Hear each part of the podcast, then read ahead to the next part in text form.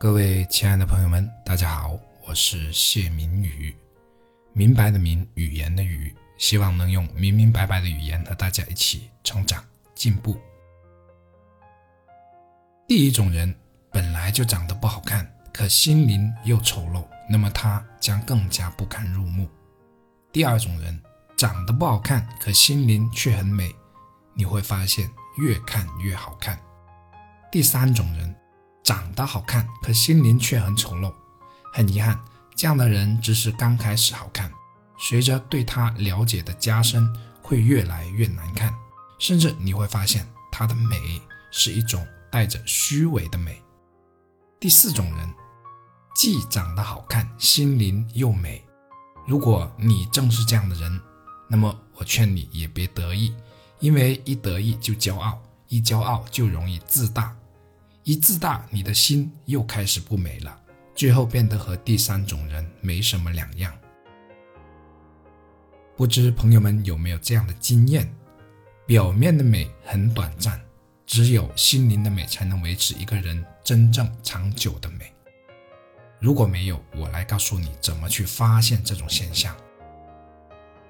为什么以前读书时看上去挺漂亮的女生，到现在再看，有些已经显得很一般，甚至有些已经面黄肌瘦，而有些当年看上去比较普通的女生，现在反而挺好看的呢？比如很有气质，或者多了一种风韵。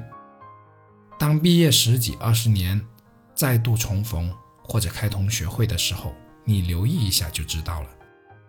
那到底因为什么而导致这种现象的发生呢？当然，我们今天聊的是可以改变的部分，而不是不可以改变的，比如基因上的部分。一个人外表的变化是离不开他内心的变化的。大家可以想象一下，如果一个人终日性情压抑的生活着，经常都是郁郁寡欢度日，没有多少心灵的滋养，那么他的外表在日积月累之后会发生怎样的变化呢？其实不用说透，大家都可以想得到，那就是容易衰老。所以，为什么有些人经历过一些事情之后，看上去像老了几岁？俗话说的会显得特别残，其根本原因就在这里。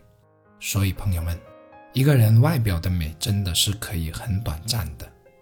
我们大不必因为自己长得不好看而苦恼，因为这样你会越来越不好看。相反，正因为我长得不好看。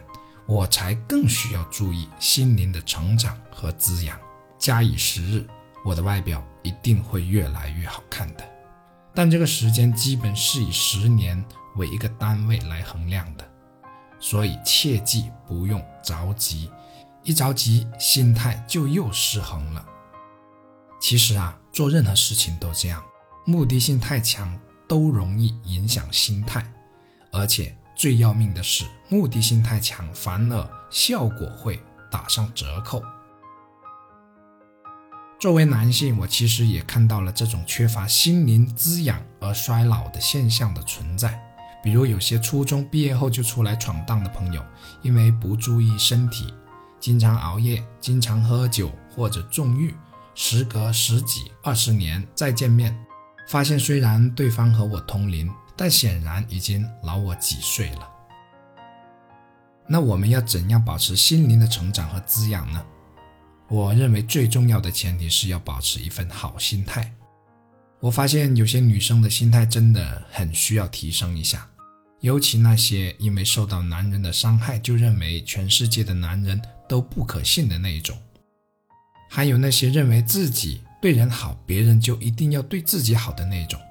他们必然会在人生中失去很多东西，也会让自己活得不够开阔。这种观念下的心态是不可能好的。还有，比如好强啊、好争、计较心过重、容易生气等等，长久都会影响外貌的变化。一个缺爱和一个经常能感受到爱的女人。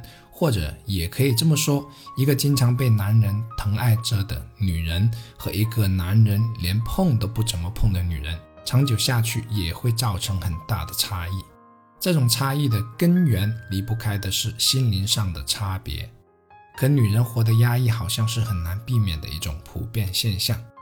当热恋期一过，再也听不到甜言蜜语，整天被淹没在家庭的琐事当中，或下班后也没有了自己的自由空间和时间，或者很长一段时间都见不到自己的男人。如此一来，衰老是必然的。没办法啊，男人为了家庭，为了事业都太忙了。早已顾不上家里那位日渐衰老的黄脸婆了。我对这方面的经验不多，所以只能给出以下的浅薄的建议：女人不是为了男人而来到这个世界上的。从恋爱到结婚，女人应该有些心理上的准备，因为结婚后才是生活的本来面目。这个时候，女人最应该学会的是独立。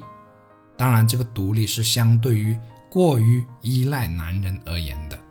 独立表现在要有自己的个人世界，要培养自己的兴趣和找到喜欢的生活方式或者圈子，而不是任何事情都依靠男人去创造，而自己只是被动配合。一个独立开朗的女人。我想也是可以受到大多数男人的敬佩的。有此前提，男人反而会更加重视你。当然，一些以女人要像小鸟依人一样，时刻依靠着男人的大男人主义者除外，所以不能一概而论。但总体来说，我认为女人的婚后独立很重要，这样才是为自己而活。这样才不至于在一个月都见不到自己男人的前提下，而生活的越来越压抑。当然，各自的空间要有，共同的空间也一定要有。共同的空间，比如隔一段时间营造一种浪漫温馨一些的二人世界。如果实在没时间，一起看场电影，一起去逛一下街，散一下步也是可以的。